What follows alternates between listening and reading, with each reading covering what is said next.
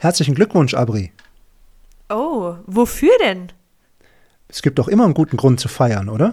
Ja, da hast du vollkommen recht. Eigentlich könnten wir jetzt sogar den Neustart unseres, äh, unseres Podcasts feiern, oder? Ja, stimmt. Das wäre eine gute Idee. Wir haben ja eine einjährige Pause eingelegt, aber jetzt sind wir wieder am Start, wir sind wieder voll dabei und das wird heute gefeiert. Super Idee.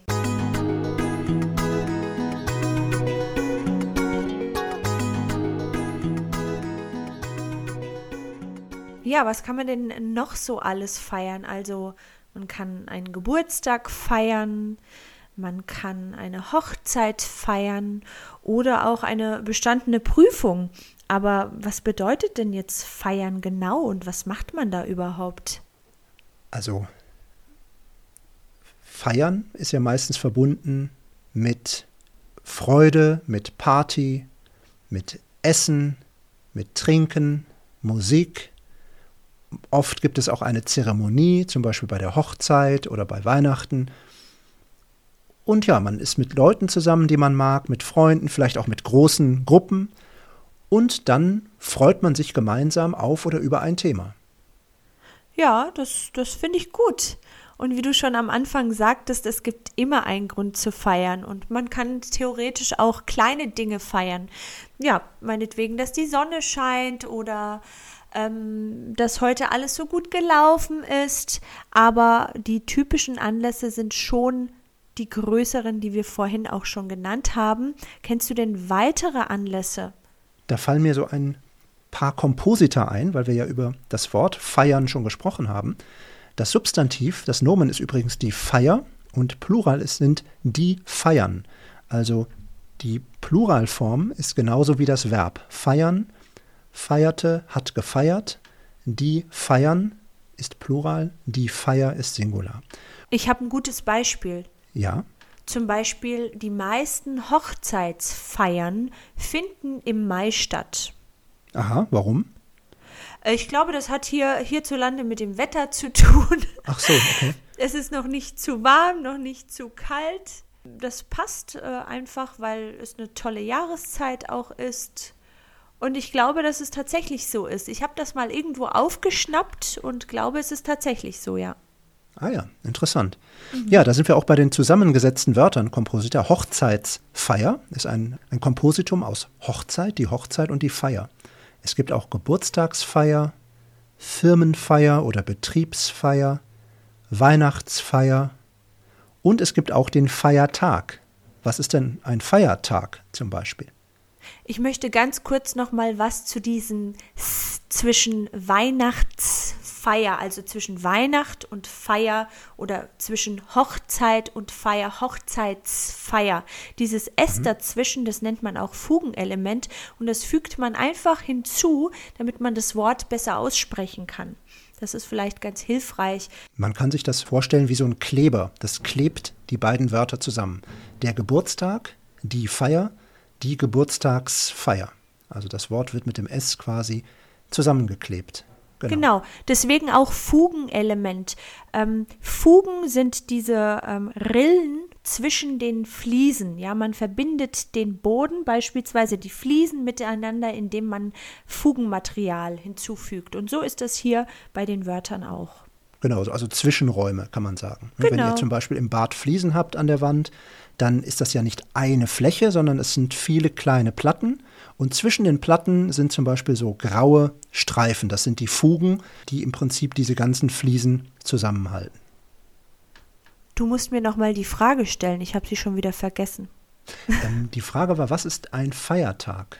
Ah, ein Feiertag. Ähm, es gibt in Deutschland viele gesetzliche Feiertage beispielsweise. Das sind Tage, ähm, an denen man nicht arbeiten muss und ähm, ja frei hat sozusagen. Das sind die äh, christlichen Feiertage in Deutschland, wie beispielsweise Weihnachten oder Ostern oder Pfingsten. Es ist äh, in Deutschland auch der 3. Oktober, der Tag der deutschen Einheit, ist auch ein Feiertag. An diesem mhm. Tag muss man auch nicht arbeiten und man feiert sozusagen als gesamte Nation den Tag der Vereinigung. Hast du noch weitere Beispiele? Das waren schon relativ viele Beispiele, die du genannt hast. Also es stimmt, dass die religiösen Feiertage eine relativ große Rolle spielen, wenn man sich alle Feiertage anschaut. Ähm, Tag der deutschen Einheit ist einer der wenigen Tage, die keinen religiösen Hintergrund haben und ist sozusagen der Nationalfeiertag. Das ist richtig. Es gibt auch regionale Feiertage, die nicht in ganz Deutschland gefeiert werden, die in manchen Bundesländern gefeiert werden und in anderen nicht. Insgesamt ist das normalerweise aber ausgeglichen. Das heißt, auch wenn es manchmal in zum Beispiel Nordrhein-Westfalen einen Feiertag gibt, den es zum Beispiel in ähm, Brandenburg nicht gibt, insgesamt hat man eigentlich in ganz Deutschland immer die gleiche Menge an Feiertagen.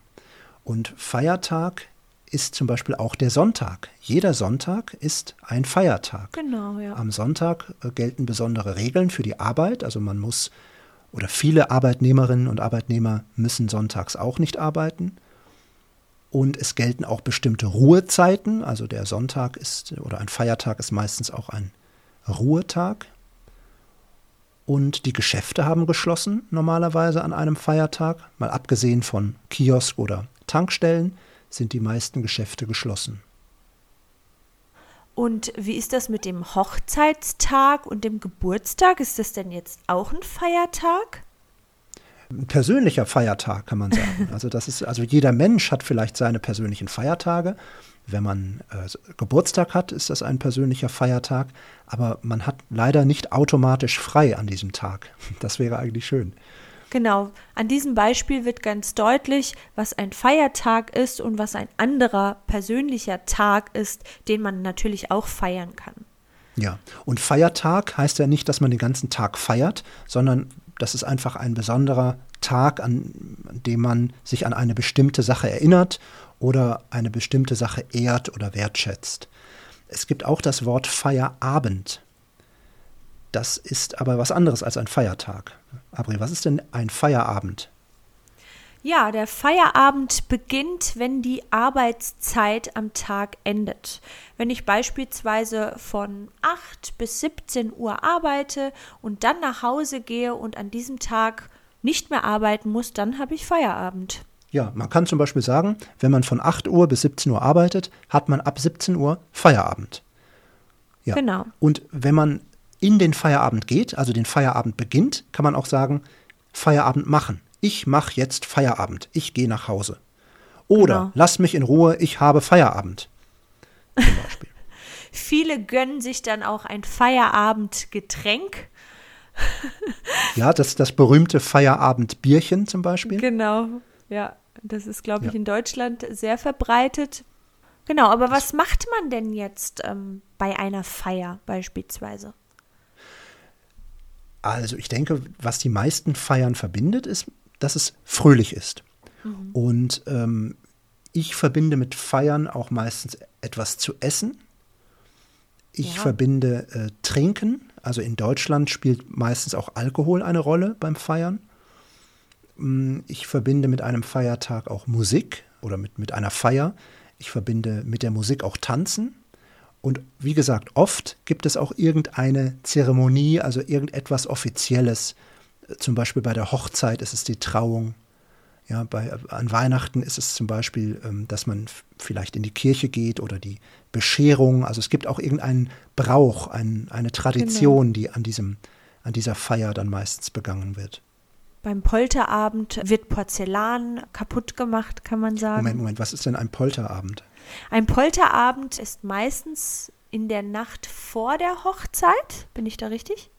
Hm, ich glaube, es ist nicht unbedingt so nah an der Hochzeit. Also ein Polterabend ist, kann auch ein paar Wochen davor sein oder eine Woche ja, davor findet, sein.